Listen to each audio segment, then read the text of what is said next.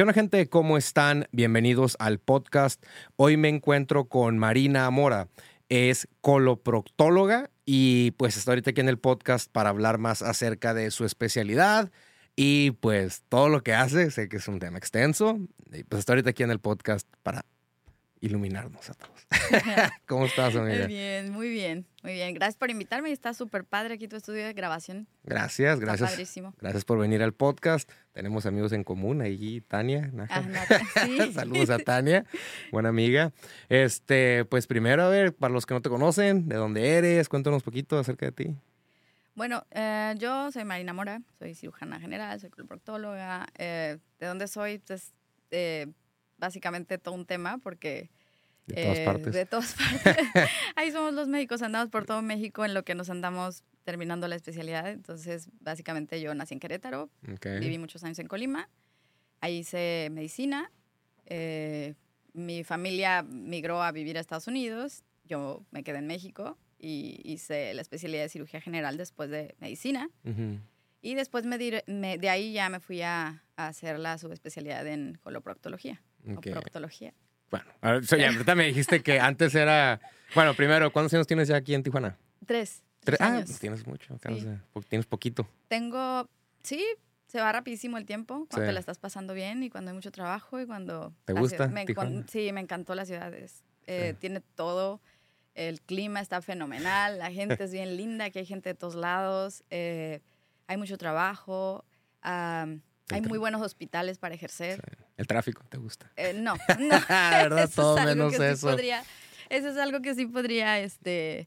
Eh, tachita. Sí, ahorita llegué a estar Sí, no, aquí. no te preocupes. Pues bueno, este, coloproctóloga, antes, conocí, antes se les decía proctólogo, Proctólogos. proctólogos, ¿verdad? A Sí. ver, platícame, ese cambio. Fíjate que eh, en México antes los cirujanos hacían todo, todo, o sea, todo lo que se era eh, resolver enfermedades que se operan los- lo hacía el cirujano general, ¿ok? Sí. Entonces a mis maestros, a los maestros más viejitos sí les tocó ser cirujano general, verdaderamente cirujano general. Ellos operaban eh, problemas de urología, problemas de colon, ano, recto, de tórax, cuello, de todo. Eh, la especialidad, la subespecialidad de cirugía colorectal no existía como tal. Se Sí. llamaba proctología. Pero los proctólogos solo eran cirujanos que habían hecho un año de cirugía y de ahí se iban a hacer dos años solamente enfermedades de ano y recto. Luego se fue viendo que pues es, eh, las enfermedades de ano y recto están muy relacionadas con el resto del intestino y no puedes resolver algo muy bien si no tienes una visión global. Y ahorita ya cambió. Ah, hace algunos años se hicieron algunas reformas en, en educación y especialmente en la legislación de las especialidades y ya tienes que se- terminar todos los cuatro años de cirugía y después hacer eh, dos años adicionales para ser coloproctólogo y cambió el título. Entonces ahora somos coloproctólogos porque también vemos enfermedades del colon, Sí. ano y recto. Coloproctólogo es acerca del ano, el recto, Colon, ano, recto. colon, ok, eh, todo eso. Me trabé. Este, ¿qué tipo, pues ahora sí que uno de cada cuánto debe ir? ¿Debe de irse a como un año a revisarse o hay algún cierto tipo de revisión? ¿O, Mm, o cómo está eso? ¿O esto, no, ay, me duele, no sé? Bueno, uno va al coloproctólogo cuando tienes sangrado de tubo digestivo, o sea, sangrado en las heces. ¿Hemorroides em, también? hemorroides. Ah, lo que también sí. operas hemorroides. O... Síntomas de alteraciones anorrectales, bolitas anormales, eh, también trastornos digestivos, eh, funcionales estreñimiento, fisuras, fístulas, ese tipo de cosas veo en, en- en la consulta. Y entonces, eh, pues si nos basamos en qué tipo de pacientes van a mi consulta, son aquellos pacientes que tienen dudas de si alguno de los hallazgos en que se encontraron en la región anorrectal les parece como Extraña. extraña. o sea, van a la consulta de revisión. No hay una edad fija, lo que sí se recomienda es que a los 45 años todos nos hagamos una colonoscopía. sí. Y pues es parte de la especialidad. Esta, esta especialidad que hago yo se presta a... eh, es una especialidad que integra muchas habilidades eh, distintas. Eh, Sí. Somos como el dermatólogo de esa zona, porque vemos muchas lesiones de la piel, gastroenterólogos, porque tenemos que ver el funcionamiento del tubo digestivo.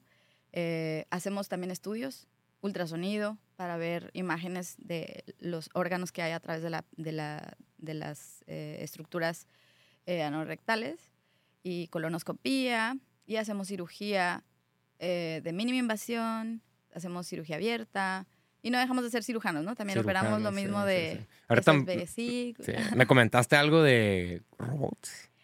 A ver, yo me quiero brincar algo de un robot, no sé qué me estabas comentando. Es que mira, para llegar a, platicar sobre el, robot tendríamos que, platicar un poquito de cómo ha ido a lo largo del ah, tiempo avanzando la cirugía. Entonces, hablar de, cirugía eh, es hablar de los, de los instrumentos que utilizamos para operar, no nomás utilizamos las manos. Y em, primero que nada, antes de entrar en materia, me gustaría aclarar que cuando estamos hablando de sangre, tejidos y todo, la gente luego se horroriza y tienen que entender que nosotros tenemos una relación muy distinta que la gente con la sangre, con, las, con los órganos, con los tejidos. Y nosotros como médicos también lo entendemos, pero a veces nos tenemos un lenguaje como tan local que se nos olvida que estamos hablando y entonces... Eh, pues a, lo mejor se pueden herir susceptibilidades porque nosotros nos referimos a las estructuras con el nombre que es, ¿no? Sí, sí, sí. Entonces, hay eh, datos de los primeros eh, cirujanos hace 10.000 años antes de Cristo. Hay um, evidencia forense o arqueológica de cráneos que tienen un trépano, un hoyito, ¿ok? Eso quiere decir que 10.000 años antes de Cristo había un par de cavernícolas, a uno de ellos le cayó una piedra o se cayó, tuvo alguna lesión convulsionó y hubo otro con él que dijo, tal vez si le hago un hoyo en el cráneo a este tipo, deja de convulsionar. Y le funcionó. Pensamiento quirúrgico, prehistórico, ¿no? Ahora sí que es como la evidencia que hay de, de, los, de los primeros abordajes del ser humano con a invadir otro, otro cuerpo. Entonces, eh, lo vemos distinto, hay que ver que todo lo que nosotros hacemos en otros seres humanos, si lo hiciéramos sin, consentimiento y sin un fin objetivo, sería un delito, ¿no? claro, sí. agredimos, agredimos el, cuerpo, abrimos piel, vemos sangre, etcétera, etcétera, ¿no? Entonces, eh, luego todo fue evolucionando. Después de eh, eso ya hubo eh, registro de los primeros cirujanos no eran nada respetados. La cirugía en, la época antigua eh, operar a una persona era como un acto de circo.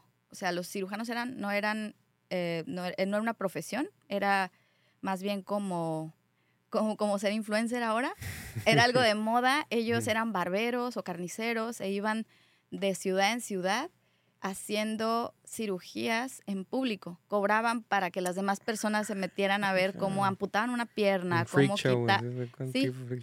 Y ponían sus carpas y entonces no existía la anestesia, no existían las nociones básicas de conservar estéril los tejidos que agarraban, así que eran unos espectáculos bárbaros de tres personas agarrando al que iban a operar y el cirujano haciendo la cirugía en 30 segundos. De hecho, carniceros de cuenta. Sí, tal cual. De hecho, ahí está leyendo un libro de, se llama The Butchering Art. Me encanta ese libro porque habla, eh, te lo narra como si fuera una película de una cirugía que tuvo el 300% de mortalidad porque había que hacer una amputación y entonces tenían que contratar a, gente fuerte para que agarrara a los pacientes.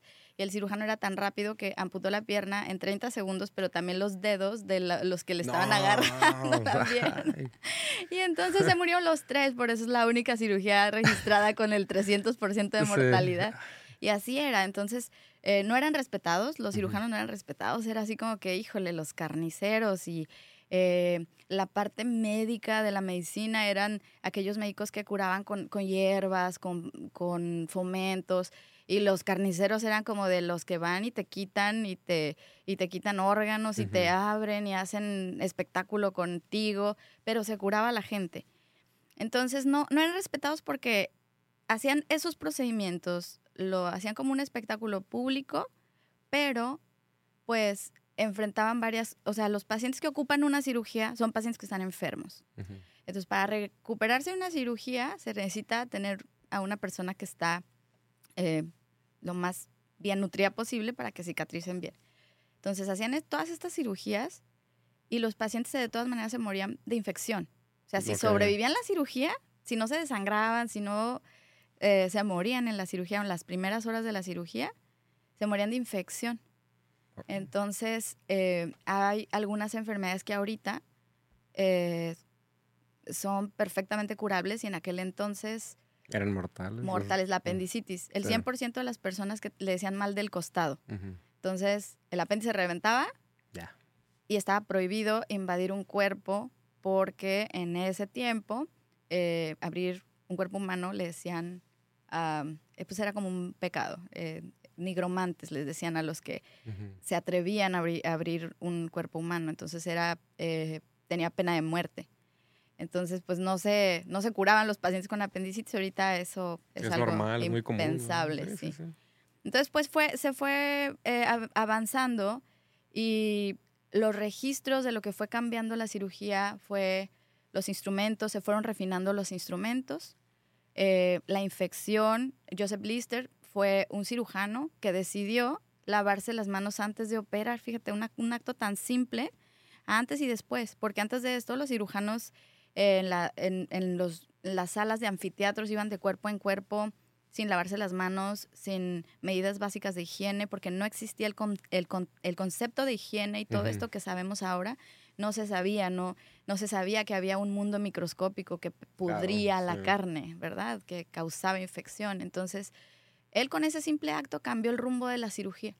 Eh, se lavaba las manos antes y después y veía que sus pacientes no se infectaban. Y sobrevivían. Y, o sea, Y se, se daban mejor- cuenta ajá. que. Entonces otros tuvo detractores, así como de, ay, este mariconcito Sí, sí, está sí. lavando las manos, así no lo narra en el libro, Ujú. en el libro que te digo que estuve leyendo, eh, como que lo buleaban los otros cirujanos, pero había quien siguió su tendencia y entonces ya, eh, ok, lavando, lavándonos las manos, van- le va mejor a los pacientes y no se mueren, no se infectan, ok, vamos haciéndolo rutinariamente y entonces se describió todo un lenguaje que ahorita utilizamos los cirujanos para conducirnos con las personas que vamos a operar, que es la asepsia y la antisepsia. Empezó la era de la asepsia y antisepsia y los antibióticos vinieron después. Eh, otra de las eh, de los inventos que cambiaron el rumbo de la cirugía fue el invento de la anestesia. Sí, me imagino. Porque Antes, antes. de eso, te digo, espectáculo de circo, el paciente gritando. Una era... muela o algo, me imagino. Sí, Bueno, o pues, sea, no podríamos ni siquiera imaginarnos ahorita lo que tenía que enfrentar una persona que tenía una hernia en aquel entonces, que tenía gangrena en la pierna, que tenía una muela picada, todo lo que alguna vez nos ha pasado más de uno, por eso la esperanza de vida era tan corta en aquel entonces. Entonces, eh, resulta que el doctor Morton se le ocurrió utilizar un gas que en los trabajadores de cierto laboratorio lo- les causaba como narcolepsia, o sea, como que estaban así en automático, mientras más ta- estaban en ese laboratorio. Entonces, eh, lo utilizó para dormir un paciente con un trapito, así tal cual. Le hicieron el procedimiento, el paciente no se movió y fue wow. O sea, está sellada la primer sala donde hubo un paciente que se realizó un procedimiento bajo anestesia. Y entonces ya teníamos el conocimiento de cómo no infectar el cuerpo, teníamos también cómo hacerlo sin que el paciente le doliera. Y esos son, eh, esos fueron inventos, o bueno, descubrimientos, porque dicen que no inventamos nada, descubrimos cosas que ya están, nada más utilización la, Sí. eh, que ya nos permitió tener acceso al cuerpo. Y entonces ya vino la era de grandes cirujanos. En, en Europa los tratan los cirujanos, los cirujanos como si fueran como los futbolistas, los fichan Sí. de que el, el cirujano, eh, fulanito de tal, nombre apellido, lo van haciendo famoso, lo ranquean y es como que eh, to- toda una infraestructura para grabar lo- las cirugías de esa persona y para nosotros nuestro lenguaje entre cirujanos es como un rockstar, ¿no? Este doctor es buenísimo, es muy famoso, publican, describen técnicas, ah, empiezan a hacer cirugías muy grandes, quitar pulmones, quitar hígado, quitar estómago, eh, cortar una parte del intestino, volverlo a unir, este, y que el paciente sobreviva después, Sí. le vaya bien, tenga buena función. Empiezan a, a describirse una cantidad impresionante de, de cirugías, eh, de todo, de abdomen, de tórax, de cuello, de cabeza, eh, de tejidos blandos. Y entonces viene la época de los grandes cirujanos, grandes incisiones y había heridas enormes para quitar un riñón, etc. Y todo iba bien. Eh, a nuestros papás les tocó vivir esa época, a nuestros abuelos. No sé si ah, tendrás algún vecino que tenga una heridota gigantesca para la vesícula. Eso era la, la época esta. Y eh, una vez que se inventó la cirugía laparoscópica, es porque alguien tuvo una idea de hacer una, pequeña herida, una pequeña herida y poner ahí un tubito y a través de ese tubito meter una cámara y ver los órganos del interior del cuerpo y por otros tubitos meter pinzas y entonces manipular por dentro eh, los órganos para hacer la misma cirugía que haríamos abriendo completamente la piel, la grasa, los músculos y teniendo acceso a los órganos. Y entonces viene la época de la cirugía laparoscópica. Eso es lo que hacemos en la cirugía laparoscópica. Voy a tratar de mi página de, Instagram poner videitos que... Para que vean. Ajá, sí, para poner en imágenes esto que estoy narrando aquí. Y entonces es la cirugía laparoscópica, metemos una cámara y en tres segundos ya estamos viendo el hígado abajo descansando y moviéndose los intestinos, el intestino delgado, el intestino grueso. Vemos por allá arriba del hígado el corazón latiendo a través del diafragma, que es el músculo que separa los pulmones de la cavidad abdominal. Vemos el vaso, vemos todo. Y con pequeñas pinzas comenzamos a tomar estos órganos y a manipular y hacer la cirugía. Y entonces el reto ahí es que cuando tú estás haciendo la cirugía laparoscópica no estás tocando con tus manos o con instrumentos manuales esos órganos, sino que tienes que transmitir tus habilidades a un par de argollas, que son las pinzas, sí, sí, sí.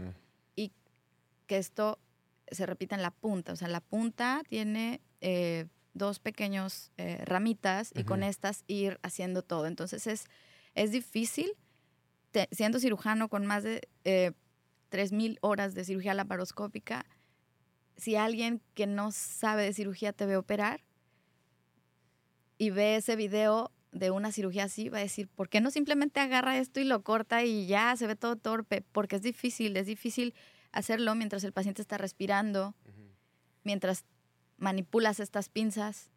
Eh, ¿Qué tan largas son las pinzas más o menos? ¿Si están muy largas? Em, miden 30 centímetros más o menos, pero si el paciente es, obeso, en la cirugía bariátrica usan pinzas eh, que compensen oh. el exceso de panícula de, grasa, más largas. Entonces es así, entonces la ergonomía es, está difícil porque operas como de lado, no operas con eh, hacia, hacia adelante enfrente de ti, sino que... Ajá, pero sí, sí, sí, entiendo. De, ladito. Sí, entonces con mucho cuidado para no lesionar órganos, con mucho cuidado para no traccionar de más, no desgarrar, no ir a causar un sangrado, es difícil. ¿Y cuántas horas dura, puede durar una cirugía de esas, tú estando haciendo eso, ese movimiento? Lo que pasa es que con estas cirugías tú puedes hacer todo. Tú puedes enrollar el estómago alrededor del esófago para curar la enfermedad de reflujo, por ejemplo, o puedes quitar la vesícula, o puedes quitar el útero, o puedes eh, quitar una parte del intestino grueso. Y depende de la técnica descrita para cada uno, es el tiempo. Por ejemplo, quitar una vesícula son entre 15 minutos y una hora, más o menos. Eso es lo que... Pero una hora estando... Ajá. Sí, una hora tú estando manipulando, cortando, ligando, eh, fulgurando, secando y otra persona igual de incómoda que tú del otro lado, deteniendo la cámara y camareándote. O sea, aquí, por ejemplo, pues tenemos el camarógrafo este que está fijo. aquí el, se llama tripié. sí, porque yo estoy aquí, porque tú estás ahí y entonces no nos podemos, no, tienes que estar moviéndolo. Pero en la cirugía es como de, dame visión de, la, de lado y entonces el camarógrafo gira su mano para que te veas el órgano del lado y luego del otro lado. O sea, es como un, no sé cómo decirlo. O sea, equipo. Equipo, ah, sí, un equipo. Es un equipo, por eso se llama equipo quirúrgico. sí, sí, sí. Eh, la persona que camarea tiene que saber casi lo mismo que tú, porque se tiene que anticipar a tus pasos, debe seguirte el ritmo, debe saber si, si hay una complicación y entonces todo el mundo va a agilizar, eh, debe saber si ya vas a terminar para ir dando indicaciones a lo que sigue. Entonces todo funciona como un equipo, ¿ok? Entonces hoy día, eh, integrando todo esto que te he platicado, un paciente llega al hospital, lo canalizamos, lo pasamos al área de quirófano. En el área de quirófano, el anestesiólogo hace su aparición y es el que hace la magia para que el paciente esté súper cómodo, tranquilo, porque pues ese formol que hice, bueno, ese, cloroformo que se utilizó primero, obviamente ya quedó en el pasado y hay muchísimos medicamentos que son muy útiles y muy necesarios para que ellos hagan su trabajo. Entonces, eh, haz de cuenta que primero tienen que poner al paciente cómodo, le tienen que quitar la ansiedad, el miedo, y todos esos efectos se logran mediante medicamentos que ellos manejan y saben dosis, y entonces eh, sí necesitamos que haya cambio en, el, en los músculos, en que de la cintura para abajo, entonces eh, hacen bloqueos. Bloqueos es acceder al canal espinal de la médula espinal y de ahí para abajo eh, adormecer esos nervios para que el paciente no sienta nada de la cintura para abajo. Por ejemplo, eso es lo que hacen en un, en un bloqueo. De hecho, luego deberías de invitar a un anestesiólogo aquí. Ah, contáctame uno, hay uno de tus colegas que me mande mensaje. Te voy, a, traer a la Estaría interesante también. Es mi anestesióloga y buenísima. Ah, bueno, hacen ellos eh, su tiempo anestésico. una vez que está el paciente ya posicionado, está cómodo, entonces ya nosotros preparamos la piel del paciente porque bajo estos principios de asepsia y antisepsia eh, debe haber antisépticos en la piel que vamos a abrir, debe estar libre de vello, etc. Entonces preparamos al paciente, lo cubrimos con campos estériles, nos vestimos nosotros con una bata estéril, guantes, cubrebocas, gorro, y todo esto es para evitar la contaminación. Se lavan, así veo videos que se, visto Exacto. y fíjate que chistoso porque la cirugía de procto es al revés. La cirugía de procto es eh, el lavado ese quirúrgico que ves, lo hacemos después de la cirugía. Es, ¿Cómo? ¿Ah, no es antes? Es a la inversa. El procto es a la inversa. Porque vamos de lo contaminado a lo no contaminado. Entonces, es, eh, trabajamos un área contaminada y los principios cambian un poquito. Mm. Pero pues ya, nos lavamos, cubrimos al paciente, cerramos el campo quirúrgico y em, esas fotos que ven de muchos equipos quirúrgicos trabajando y toda esa tela es, tiene una función. La función es aislar el área que estamos eh, invadiendo el paciente para disminuir el riesgo de colonización con bacterias y de infección después de la cirugía. El flujo de aire de los quirófanos es laminar, es de arriba para abajo, o sea, el aire viene de arriba para abajo, también para que no o sea, todo tiene un porqué. Todo, todo, la luz, el tipo de luz, que eh, no, no, tiene que dispersar la luz, no es como estas lámparas, es eh, la luz se concentra en un, en un lugar, o sea, están, ajá. Eh, la luz, el acomodo de los, del paciente con respecto a los cirujanos. En algunas cirugías el cirujano siempre va del lado derecho, en algunas es del lado izquierdo. Todo es un lenguaje. Como una orquesta, todos tienen un, una, función, Y, todos tienen que hablar el mismo lenguaje y disminuir el riesgo de contaminar al paciente hablando el mismo lenguaje. Muchas veces pacientes me dicen, ¿puedo entrar yo a la cirugía? Imagínate tener que capacitar con todo esto a una persona que no, que, no lo entiende y puede fácilmente contaminar esto, ¿no? Claro. Tocar algo que no debe tocar. Eh, enfermería cuando te deja todos los instrumentos abiertos en su, em, en su mesa, estos están cuidados con campos estériles y nadie los puede tocar. Ya esos instrumentos vienen de estar estériles a estar en una mesa en donde se deben acomodar también de una forma que es como Mm, como una orquesta. O sea, primero vas mm. a utilizar un instrumento, luego otro, y entonces ellas hacen O sea, llevan un orden, no, no así nomás a lo... Ah, sí. sí, sí, sí. Por eso es una especialidad de enfermería, enfermería quirúrgica. Sí. Y, y, bueno, ya hay esto, el, el, tipo de cirugía que vas a hacer, acomodas al paciente, haces una, si va a ser una cirugía laparoscópica, que ya estamos tocando ese tema, hacemos una pequeña herida en el, en el ombligo y metemos el primer puerto, que es un tubito y a través de ese puerto entra la cámara.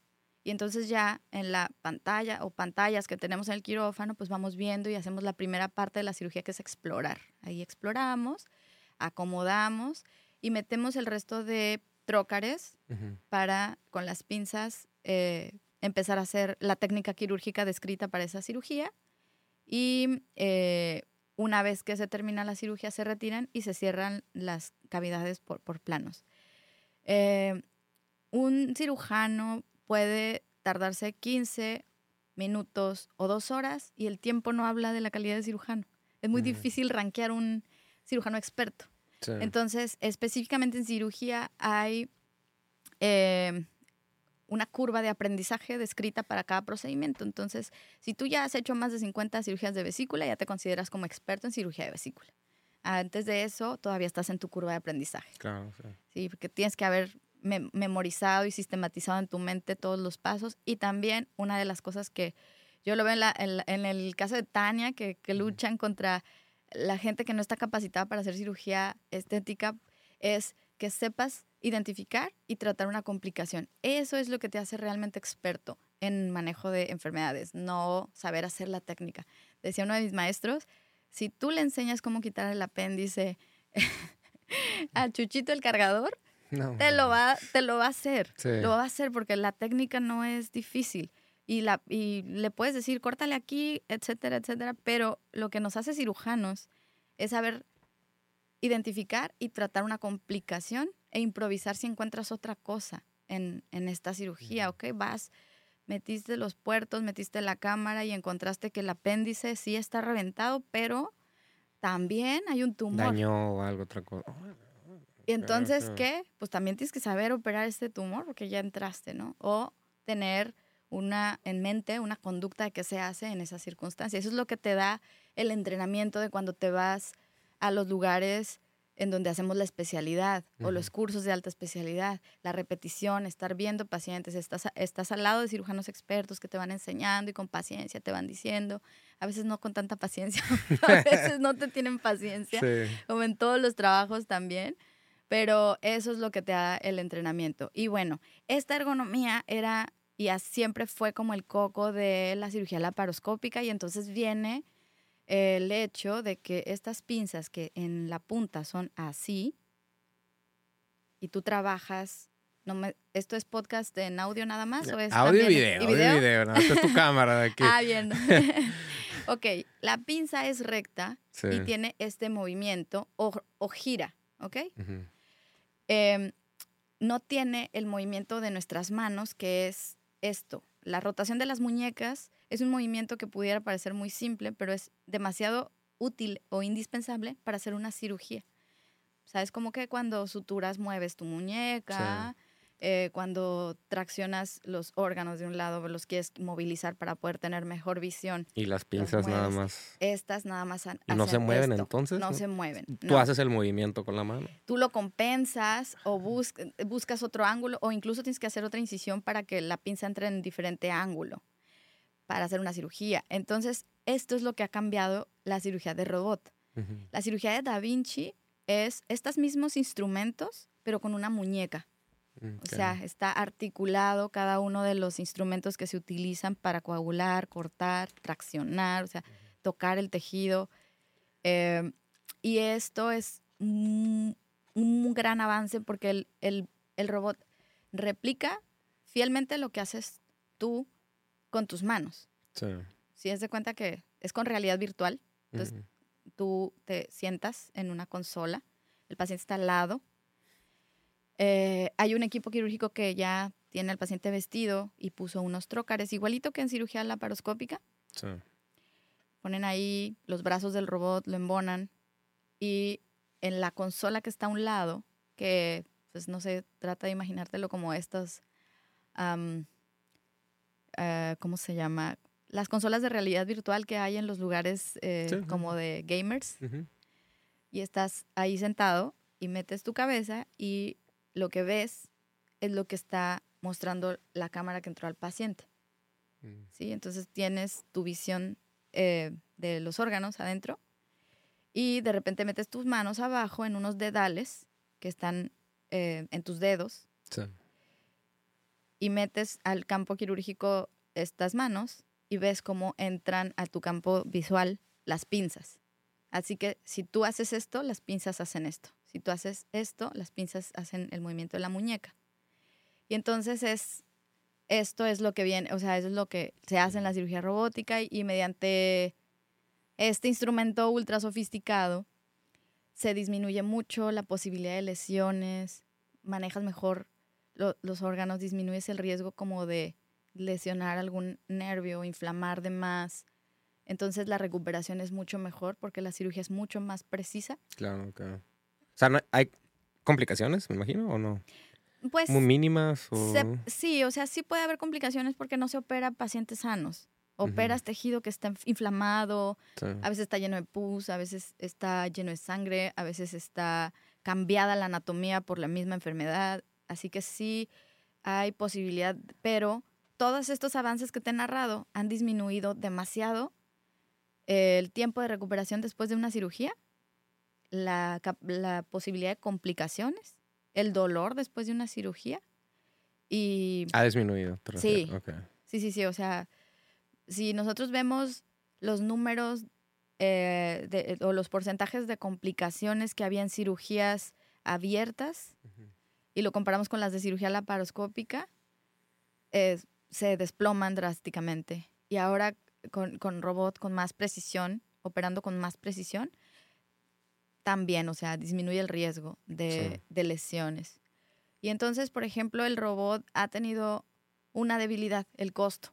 Es muy costoso. Si ya era costoso hacer una cirugía de no hacerla abierta, sino laparoscópica, ya le sumaba costo. Ahora el pues robot es más. Es más. Sí, claro, porque pues es tecnología que ¿Tú le das a escoger al, paciente o no? O sea, ¿la puedo hacer de robot o tú le das esas opciones? Robot, laparoscópico y les... Sí, tratamos de explicarles cuál es la ventaja y la desventaja. Yo quiero explicar que estoy en, proceso de certificación de cirugía robótica. He estado en cirugías de robot, pero todavía no he hecho cirugías de robot yo. Tienes que hacer una certificación, que es un proceso. Horas tienes que cumplir. Horas simulador. Sí, sí, sí. En el simulador simulas... Uh, movimientos, usas todos los instrumentos, después tienes que estar en cirugías ayudando y después tienes que estar en cirugías tutoreada y ya después ya puedes hacerlo. ¿Tiene mucho esto, este tipo de cirugías de robot o no? Mm, tiene, tiene aproximadamente cinco años. Es que es, es eh, eh, distinto en todas las ciudades. En la Ciudad de México ya es tecnología que lleva 10, 15 años. Te debo el ah. dato exacto de cuántos años, pero es relativamente eh, reciente y no todos los centros hospitalarios lo tienen porque es sumamente costosa esa tecnología para cada hospital. Aquí en la ciudad de Tijuana hay robot en el Hospital Ángeles y en el Hospital del Prado. Eh, y también los robots, pues son como los carros, ¿no? Son por tecnologías, van actualizándose. Sí, hay eh, diferentes tipos de, o sea, modelos de robot. Entonces, sí, ese es el, ese es el tema, pero sí, como va a funcionar es eh, literalmente explicar ventajas y desventajas y hay cirugías que nosotros vemos que el paciente puede tener unos resultados bien espectaculares de que eh, se recuperará en tiempo récord, su función será muy buena, etcétera. Y si lo hacemos por mínima invasión o si lo hacemos por robot. Y entonces hay que sugerirlo ¿Es el futuro esto? ¿Crees que ya es el futuro? O sea, 20 años, 30 años ya todo sería así. Es el presente, pero está en el presente tardando en expandirse por la debilidad del costo. O sea, México no es un país en donde, mm, en, donde los sistemas de salud pública inviertan demasiado. Como en Estados Unidos es muy normal. Es como, sí, es, normal, es el del día a día. O sea, programan una de robot, eh, siete cirugías de la paroscopía y tal vez una o que otra abierta. Y también en Estados Unidos depende de las ciudades, no todas las ciudades tienen estas, pero los centros grandes es su día a día. Este, en Europa también.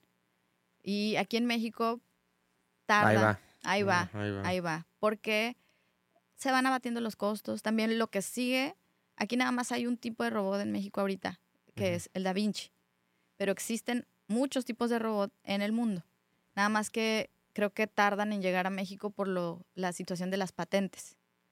Sí, entonces eh, ya viene. Lo que sigue es que Metronic creo que trae otro robot que se llama Hugo. Y pues hay robots canadienses, hay robots eh, chinos, japoneses. Y el futuro es mm, eso y la, la cirugía con endosnake, que es como una, como una, como una serpiente, como un colonoscopio, una Sí, como una, cámara que entrará a través de los orificios naturales de los pacientes, ano, boca. ya, dejen su imaginación. Ombligo. sí. Y entonces, eh, a través de esta como serpiente, salen estos mismos instrumentos. Sí.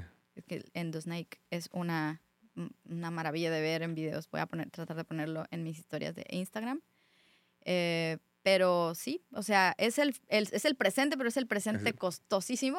Lento también. sí, sí, sí. hay, muchos, perdón, hay muchos ah, médicos que están tomando esta especialidad, o sea, que hagan este tipo de cirugías de robot o todavía no.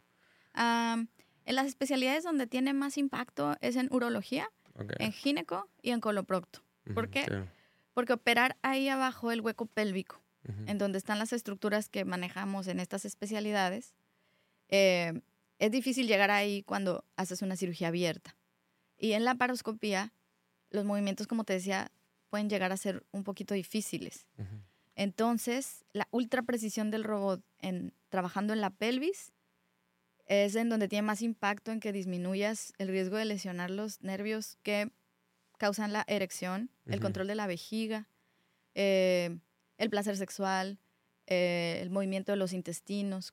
Sí. Entonces, sí tiene mucho impacto y son las especialidades en donde más hay. Eh, creo que aquí en, Tijuana hay, varios cirujanos que ya están certificados y ya están haciendo en su día a día cirugía robótica. Principalmente son ginecos y urólogos. estamos en certificación bastantes de los coloproctólogos que vemos aquí, ya vemos aproximadamente 14 y todos estamos tomando la certificación. Y en la Ciudad de México, pues es también, es de grandes ciudades, ¿no? Monterrey, México, Guadalajara, Tijuana. Qué interesante, ¿eh? la verdad. O sea, todo esto de los robots y pues tu carrera. Sé que tiene saber qué más. A ver, cuéntame un poquito más de lo, pues de tu especialidad. Todo ah, lo que... cierto.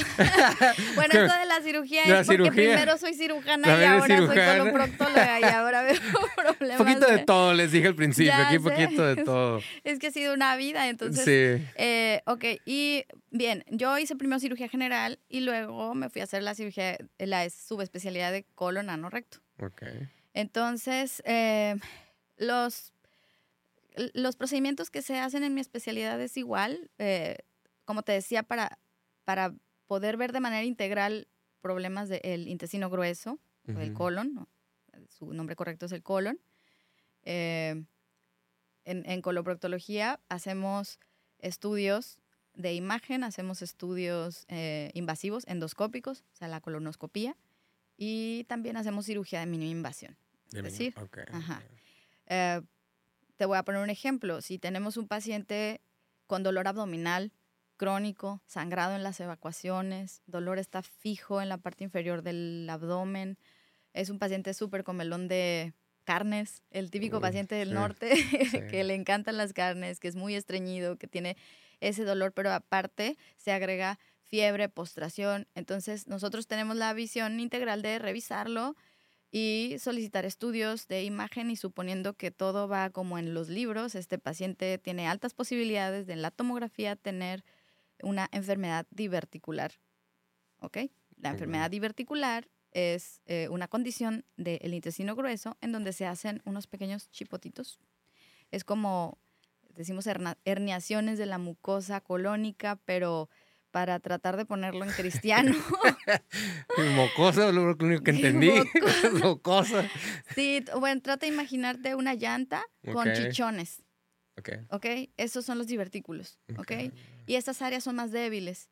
Entonces, en un paciente que tiene heces duras, que es muy estreñido, pues estas, estas chichones o estas ah, herniaciones eh, pueden infectarse, inflamarse, infectarse y reventarse. Y entonces eh, el contenido de la materia fecal, que es muy alto en bacterias, sale a un lugar que tiene que ser estéril, que es el peritoneo, y causa complicaciones, ¿no? Abscesos intraabdominales. Entonces, eh, ¿qué hacemos? Tratamos al paciente, medicamentos, antibiótico, ayuno. Y esta visión de mi especialidad hace eso, ¿no? Que lo abordemos integralmente. Si el paciente mejora y sale de ese cuadro agudo, entonces pues vamos a eh, pasar a la, segunda fase del tratamiento de ese paciente, que es cuando está en mejores condiciones, hacerle una colonoscopia para ver por dentro del intestino con una cámara de alta definición. 4K, 8K. y vemos el metro y medio que mide aproximadamente el intestino grueso. Y entonces ya identificamos si hay una área que está muy afectada o que está cerrada porque el intestino intenta cicatrizar esas áreas que se inflaman y a veces causa estenosis. Estenosis es que se cierra por cicatrices o, eh, o está demasiado absedado, etcétera. Y entonces podemos medir con la colonoscopía. Entonces, este estudio que es la colonoscopía, limpiamos todo el intestino, hacemos un lavado de intestino, que el, yo no los recomiendo. Me dicen, ¿usted recomienda el lavado colónico? No lo recomiendo porque si yo sí te hubiera querido que lo tuviéramos limpio, no lo hubiera hecho limpio, pero está diseñado para guardar heces. Lo que debemos hacer es comer fibra, etcétera. La alimentación es muy muy importante. Pero para los estudios nosotros limpiamos el intestino y damos estas purgas o eh, el, para negativizar la presencia de heces porque en la colonoscopía la popó es nuestra principal enemiga. Si estamos metiendo la camarita y de repente hay ahí heces, lo que hay debajo de esas heces fecales no lo voy a poder evaluar. No voy a poder ver si es tejido que está sano, tejido que está infectado, que tiene una úlcera, que tiene un tumor. Entonces se limpia un día antes el intestino hacemos este estudio en donde metemos una cámara a través del ano y vamos viendo segmento por segmento y entonces podemos medir cuál es la, longitud de este tejido que está afectado.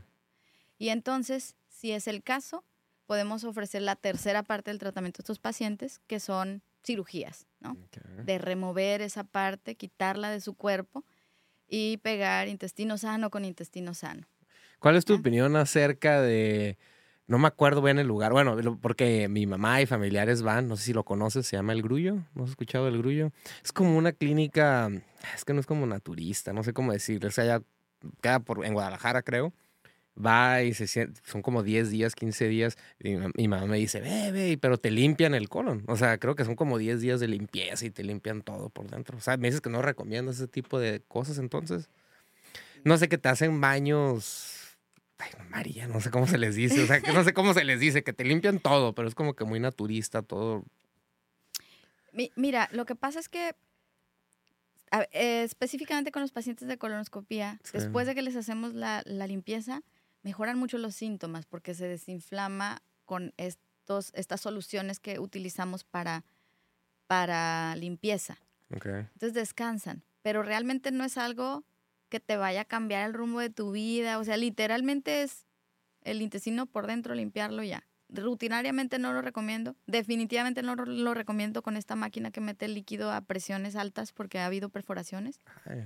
Este, pero las lavativas que se hacen en los pueblos de doctora, me tomé una purga de aceite de oliva, no hacen daño hacerlo eventualmente, ¿no? O sea, pero tampoco es algo como que yo recomiendo, más bien estudiar el por qué le duele el intestino, por qué se le está inflamando. Vamos a revisar los hábitos, vamos a revisar qué tanto consume de agua, qué alimentos come más, o a lo mejor este, es una persona que ese dolor es por otra cosa más seria, ¿no? Un tumor, un divertículo, estamos hablando de esto. Y entonces es mejor estudiar cada caso. Porque no queremos encontrar la, la, la receta mágica, la píldora mágica que acabe con todo, no se puede. O sea, hay que individualmente ver cada paciente. Entonces tú no le puedes recomendar tú lo que te lo que te super funcionó a ti en términos de salud a tu vecino, porque tu vecino no tiene la misma genética que tú, no tiene los mismos hábitos.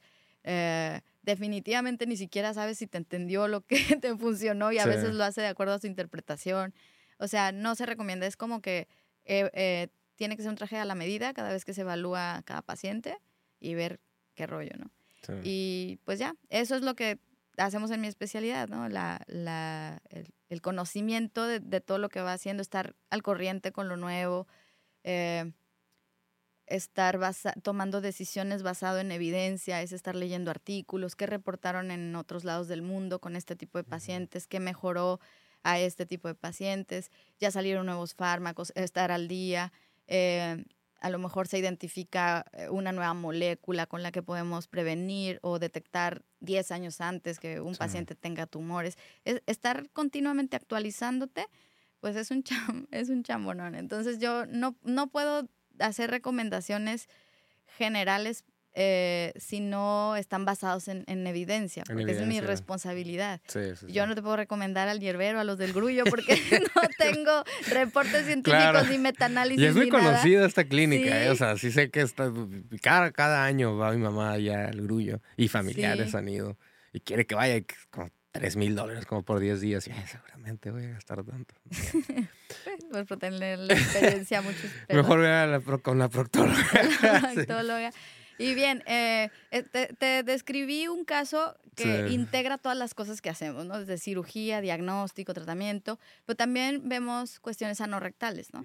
De hemorroides, fístulas, fisuras. Eso es más común que van, que te tocan ese tipo de pacientes. Sí. O sea, es más común, ¿verdad? En las mujeres que van conmigo, su principal motivación para ir conmigo es porque estoy mujer y porque da pena.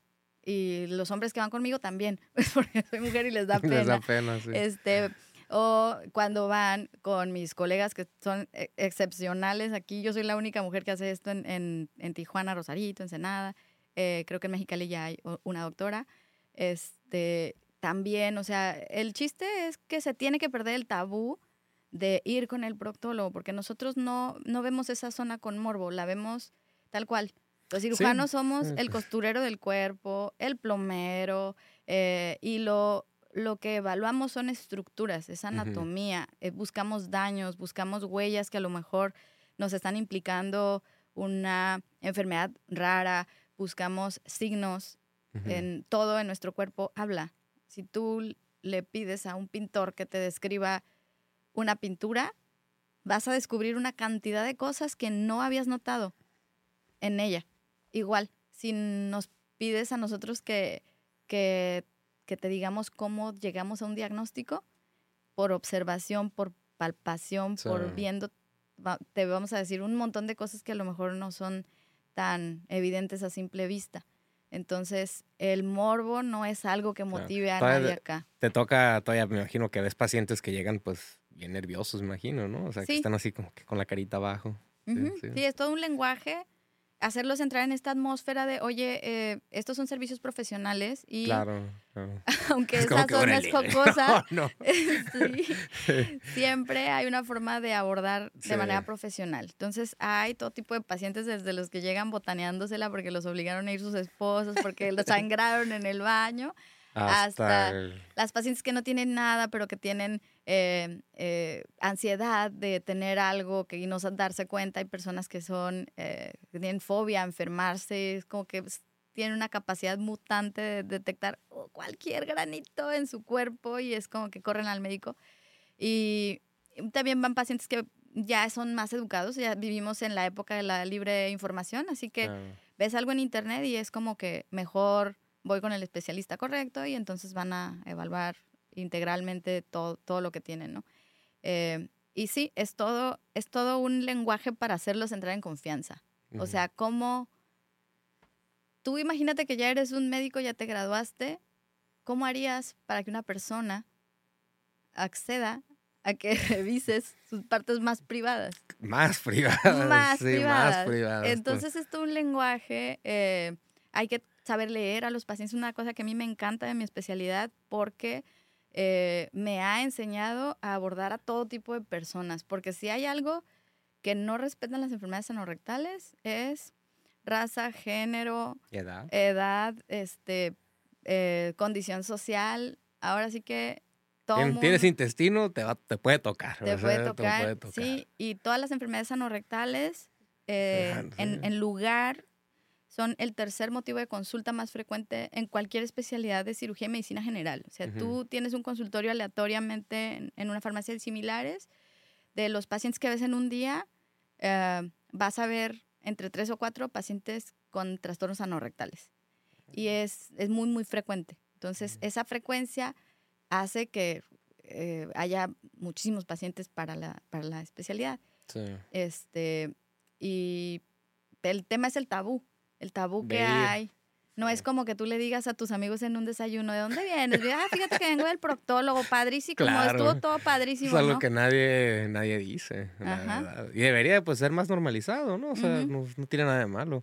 Y como me comentaste, a los 45 años. A los 45 años es la primera colonoscopía. Eh, la podemos hacer antes si el paciente tiene alteraciones en sus hábitos intestinales, estreñimiento, luego diarrea, eh, evacuaciones con sangre, cambios así.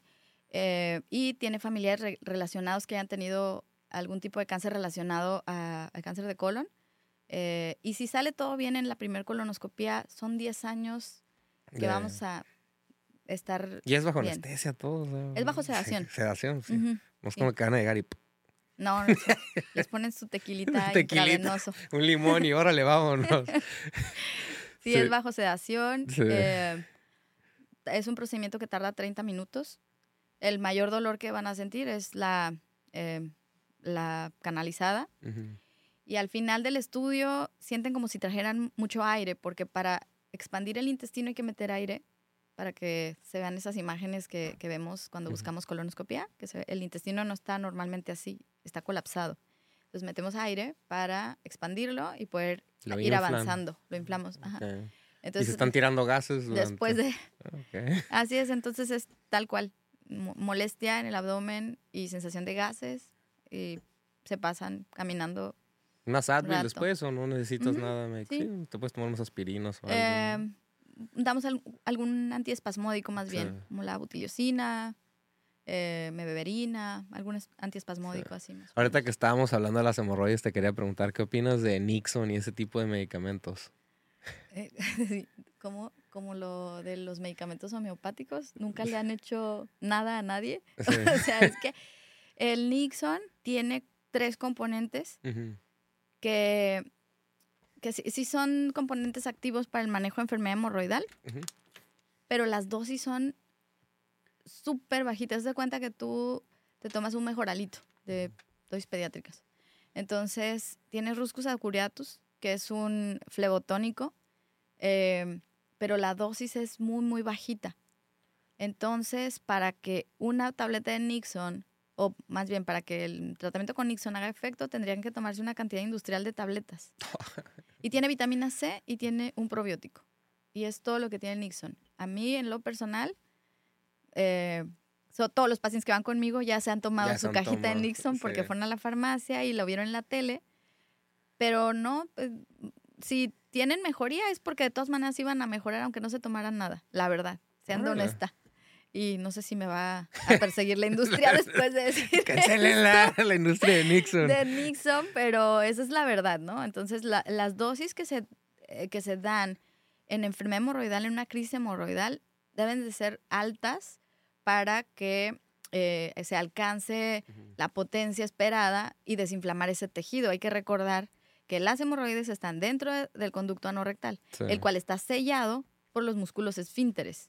Por lo tanto, es difícil que penetre ahí tejido, eh, a ese tejido un medicamento. Entonces, si lo damos a dosis bajitas, no funciona para nada. Entonces, los pacientes que mejoraron, si se tomaron una tableta de Nixon, lo más probable es que iban a mejorar igual si se tomaban, este, no sé, unas sea, tic-tac. O sea, no. es placebo. yo- Es placebo, sí. Ah, ya me las tomé, ya me voy a sentir mejor, y en Mejor. sí, no. Mejor que vayan contigo. quedan conmigo o que vayan con cualquier coloproctólogo que les quede cerca y les dé confianza y los oriente y los diagnostique bien porque sabías que de 10 pacientes que van a la consulta y piensan que tienen hemorroides, nada más 3 de ellos tienen hemorroides. Órale. órale. Porque la gente, todo lo que pasa en la región anorrectal, piensa que son hemorroides. O sea, ¿Qué, qué, qué más pueden ser? ¿Qué, qué otros tipos de enfermedades? O... mm, en lo que más se equivocan es cuando tienen un absceso. Mm. Sí, y un absceso es muy distinto porque las hemorroides sí las podemos tratar de acuerdo, obviamente cada caso es individual. Eh, casi siempre las podemos tratar con tratamiento médico, con medidas eh, físicas, pero los abscesos son una urgencia quirúrgica porque los abscesos son infección de los compartimentos que están alrededor del ano y es bacterias que entraron a través de tus tejidos y destruyen tejido a su paso. Y entonces ahí, debajo de esa capa que cubre el, el ano, tenemos una estructura que es única y no se ha encontrado ningún tejido que pueda sustituir eso, que es el esfínter anal, que es el músculo con el que nos aguantamos para hacer del baño. Eh, Si no, pues con pañal todos. sí, ese, ese es el riesgo de los Sí. pacientes con abscesos que le echan la culpa a las hemorroides y toman tratamiento que van a la farmacia y deme algo para las hemorroides. Que los abscesos avanzan y cuando... Pensando que son hemorroides y no son. Y cuando finalmente tenemos pacientes que llevamos a quirófano, pues son pacientes que tienen mucha destrucción de tejido y más riesgo de tener en la edad más avanzada incontinencia anorrectal, porque Sí, sí, sí. las bacterias destruyen, comen el tejido a su paso. Entonces, es con lo que más se equivoca. Entonces, yo sí te diría que eh, si tienes el primo del amigo que tiene eh, algo ahí, ok, eh, siempre mejor ir evaluación, porque si ah, es un abultamiento ahí en la región anorrectal, que tiene, está caliente, se siente caliente, rojo, eh, aparte se fue el apetito o hay fiebre, es, lo más probable es que no sean hemorroides, que, son, que, que es un absceso, y eso se, se opera, o sea, hay que llevar al paciente a quirófano. A ver, hablemos un poquito sobre la evaluación ahorita, digamos un ejemplo. Yo llego contigo, me duele pues, el ano, que, ¿cómo me, ¿cuál sería el procedimiento? Obviamente no me voy a caca, revísenme. ¿no? El, primer invitado. Vamos a hacerlo en vivo. Qué guantecito. La primera parte es la interroga el, eh, interrogatorio. ¿Qué tipo de preguntas, em, María? Eso sí. Afuera hacemos las más básicas, sabes nombre, edad del paciente, fecha de nacimiento, antecedentes, género, ah, sexo, este, la, la parte de ver si el paciente está tomando medicamentos, uh, si ha tenido cirugías previas, es lo, lo, de la historia clínica básica, ¿no? identificamos los antecedentes personales del paciente, los relacionados con esta enfermedad y, y luego ya entramos en materia, platíqueme en qué, en qué le puedo ayudar eh, o qué lo hace venir conmigo a la consulta el día de hoy. Y la mayoría de las veces los pacientes me narran síntomas. Mm. Pero es que los pacientes están todos nerviosos a veces y no saben cómo por dónde comenzar. Claro. Es que vine porque ya había ido con otro doctor este, y, Te cuentan todo. Ajá, todo salteado. Sí. el interrogatorio en Procto es, los tenemos que aterrizar. Aterrizar, ajá. Los tenemos que guiar. Entonces, el, el, cuentan primero una historia un poco dispersa y luego sangré, pero luego ya no sangré, y luego había una bolita, pero luego se fue. Este, no creo que se haya nada malo, pero bueno, de todas maneras vine por si acaso. Eh, Ahí tú ya te puedes ir dando idea más o menos qué pudiera ser con el puro Sí.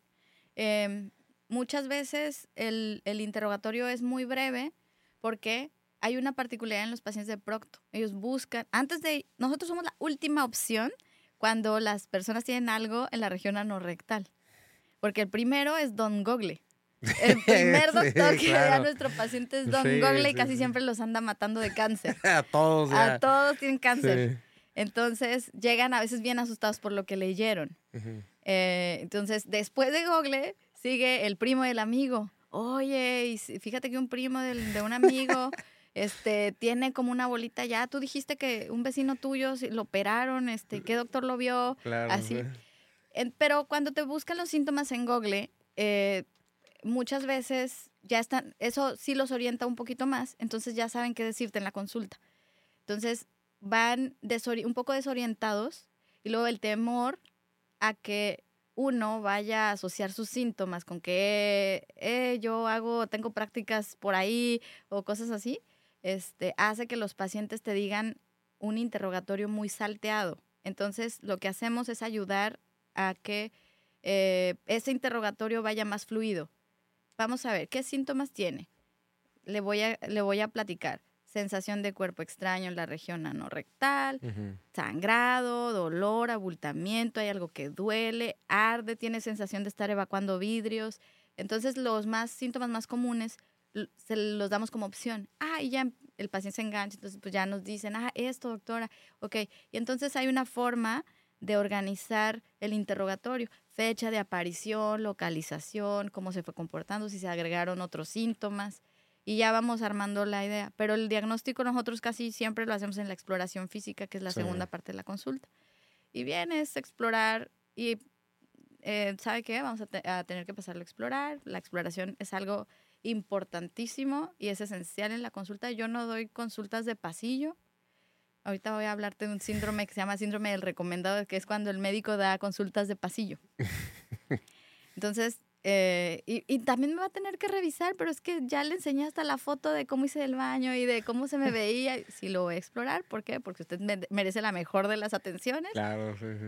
Y tengo que revisar. Eh, esa parte va a ser muy rápido y bien. Entonces ya pasamos a la parte de la exploración y ahí es en donde nosotros hacemos el diagnóstico. Casi siempre se hace a la inspección, porque lo que te digo de los pintores, ah, las estructuras hablan, tiene, tienen signos los pacientes que son muy notorios.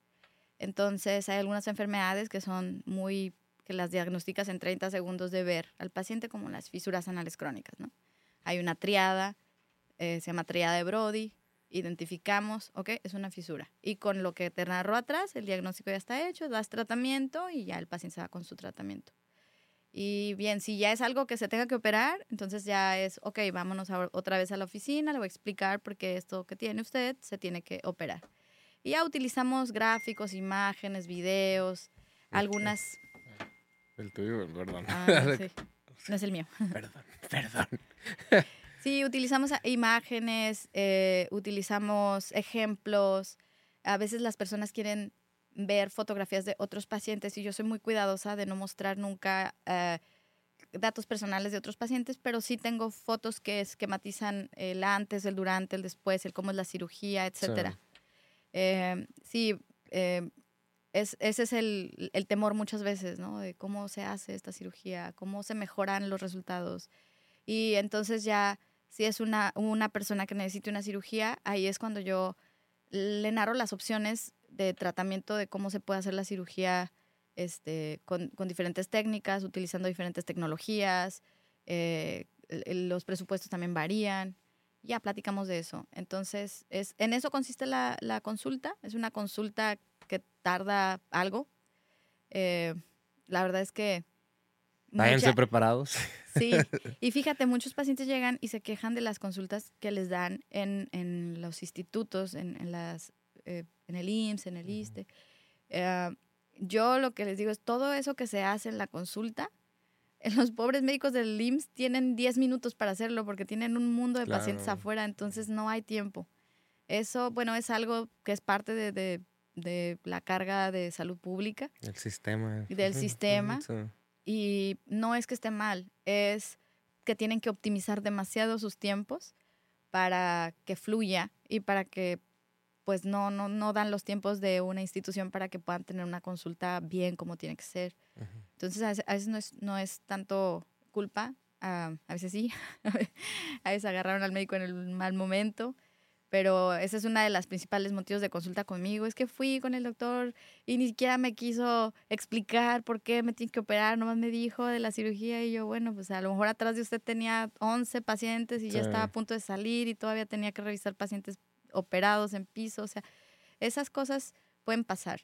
Y pues ya, ese es más o menos el, el como el modo de, de- de la consulta. Algunos, algunos casos sí se pueden resolver ahí en la consulta. Hay procedimientos de consultorio que se pueden hacer en algunos pacientes y ya explicamos al paciente, igual que tú que me diste un consentimiento informado aquí, Sí. firmar un consentimiento informado Ujú. y ya se hacen procedimientos ahí en el consultorio. Eh, ¿Cómo ves? Muy bien. Es un tema muy extenso. Sé que Mm, algo más que le quieras agregar antes de cerrar el podcast, no sé, adelante. Pues eh, lo único es eh, incentivar a la población, una, a perder el tabú de, Mm, de ir, ir. A, eh, a consulta con un coloproctólogo. Eh, no es normal tener sangrado en las heces. Eso... Ardor, dolor, nada de eso. No, no es normal, principalmente, mira, desde el punto de vista que nosotros introducimos a través del conducto anorrectal un aparato rígido, flexible, que nos hace ver el interior de los órganos. Es sumamente difícil con este eh, dispositivo causar un sangrado. Entonces, la mucosa es sumamente resistente. Así que cualquier cosa que haga que el colon sangre es porque tiene más fuerza adentro contra ese tejido que un colonoscopio que está avanzando a través de este tejido. Entonces se Sí. necesita realmente que esté ocurriendo algo medio serio ahí para que haya un sangrado. Entonces por eso es como el, principal mensaje que me gustaría dejar aquí en tu podcast para las personas que no lo ignoren y que le den seguimiento. Aunque sea una consulta, los médicos generales, hay muy buenos médicos generales que saben que, ok, vamos a dar tratamiento, pero si se repite, entonces vamos a enviar al paciente a colonoscopía, porque es lo que está indicado. Eh, y, y bien, ese es como el principal mensaje, perder el tabú de ir al coloproctólogo eh, y tener lo básico que es una dieta rica en fibra, que que la gente le tiene que perder el miedo a la frutas verdura. y verduras. Sí. verduras, sí, sí, Tiene que tener una dieta sana, tiene que dormir bien. Las recomendaciones más básicas de hábitos sanos que realmente siguen vigentes porque que la prevención sabemos y ignoramos. Sí, y la prevención siempre va a ser mejor que el tratamiento. Eso es lo que decimos nosotros, los tratamientos se escogen en primer lugar las conductas mejorando hábitos, ¿sí? Porque eso es prevención, es medicina preventiva. Es más fácil, es más barata, etcétera. Y cuando ya tenemos que dar un tratamiento, siempre escogemos en base a lo menos invasivo, a lo más invasivo, lo menos caro, a lo más caro, etc. Así se toman las decisiones de tratamiento en pacientes. Entonces, lo primero es que eh, consuman suficiente cantidad de agua, que descansen. Tenemos que tener un espacio en el que el intestino esté relajado. Entonces, tener un, buenos hábitos de sueño es indispensable, tomar agua, El comer. estrés también. También dicen que... mantener a raya el estrés, tener Sí, algún tipo de terapia, tener eh, la, la- la amiga, la vecina con la que echar chisme, eh, o el salir a hacer actividad física, hacer ejercicio, hacer algo para combatir el estrés, porque ya, o sea, ya no, ya no tenemos este, esa posibilidad de, de vivir sin él. O sea, tenemos que aprender a vivir con él y manejarlo y hacer actividades que nos distraigan. Consumir vegetales de hoja verde y verduras. eh, general, perderle. el Tenemos que miedo tomar, y- sí, tenemos que, que tomar por lo menos 30 gramos de fibra al día para prevenir el estreñimiento. Eh, y hacer ejercicio, dieta saludable y disminuir o mantener controlado la ingesta de alcohol, tabaco, eh, como de las principales medidas. el alcohol. sí, sí, sí. Sí, este, sí, el, como- eh, su consumo modera- moderado y eh, evitar en lo posible el, el cigarro eh, y también mantener a raya el consumo de el- las bebidas energetizantes, Red Bull, es- son- también son eh, alimentos que afectan mucho y las comidas demasiado condimentadas con mucha frecuencia.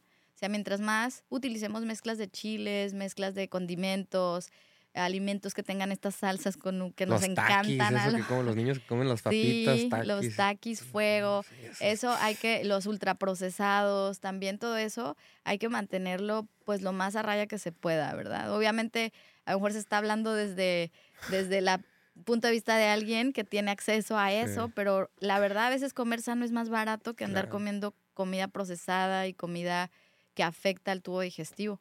Y pues nada, si todas estas medidas de hábitos fallan o no, no son posibles y tenemos síntomas, pues hay que ir al médico, ¿no? Taquis y Nixon nos van a mandar una carta, por favor. Nos van a no nos van a poner. No. Los- todas las bebidas alcohólicas Todas las bebidas alcohólicas. sí, pues, Aquí, los del Valle del también. vinito. Ya sé, no, no, no, no. Todo con moderación. Sí, todo o sea, con moderación. Con consumo moderación. moderado. Consumo moderado. Pues tus redes sociales, amiga, a ver, échalas, sí. a ver. A ver, déjame, pero las tengo que ver. Porque no De todos te voy a etiquetar, pero dilas. Sí. En Instagram estoy como coloproctóloga Tijuana. Y eh, en Facebook también estoy como doctora Marina Mora, coloproctóloga en Tijuana. Perfecto. Así. Igual este, me vas a etiquetar y ya yo sí, yo, te etiqueto y etiqueto. todo. y pues listo, amiga. Muchas gracias por haber venido aquí al podcast. Muy interesante. Y si quieren segunda parte, pues tienes otra invitación, porque sé que a lo mejor luego dejan sus preguntas y si quieres Para venir, pues chisme. aquí para echar chisme, hablar de los doctores, nada. Oye, hay un tema súper interesante que es como el, el- lo que nos está tocando ver ahorita en, es- en este tiempo que, que son como las lesiones asociadas a las lesiones sexuales. Es, es algo eh, que ahorita que, que tenemos más diversidad, que, que la gente, que me parece bien que la gente de la comunidad LGBT tenga más apertura. eh, y estamos viendo que hay, eh, ¿cómo se llama?, lesiones y enfermedades asociadas a, a eso también. Entonces hay Sí. que, me gustaría eh, hacer como un, un episodio contigo que Claro, sobre lo salud sexual Lo anorexal. hacemos. Ese es, es- Sí. es- es todo un, un episodio completo ahí se hace. Sí. sí. lo hacemos con, con gusto. Sí. Sí. Pues bueno, Gracias. gente, está pendiente ese episodio, va a estar muy interesante también. Pues sigan a la doctora en sus redes sociales, la voy a dejar etiquetada en el video y nos vemos en la próxima. Chido. Bye bye.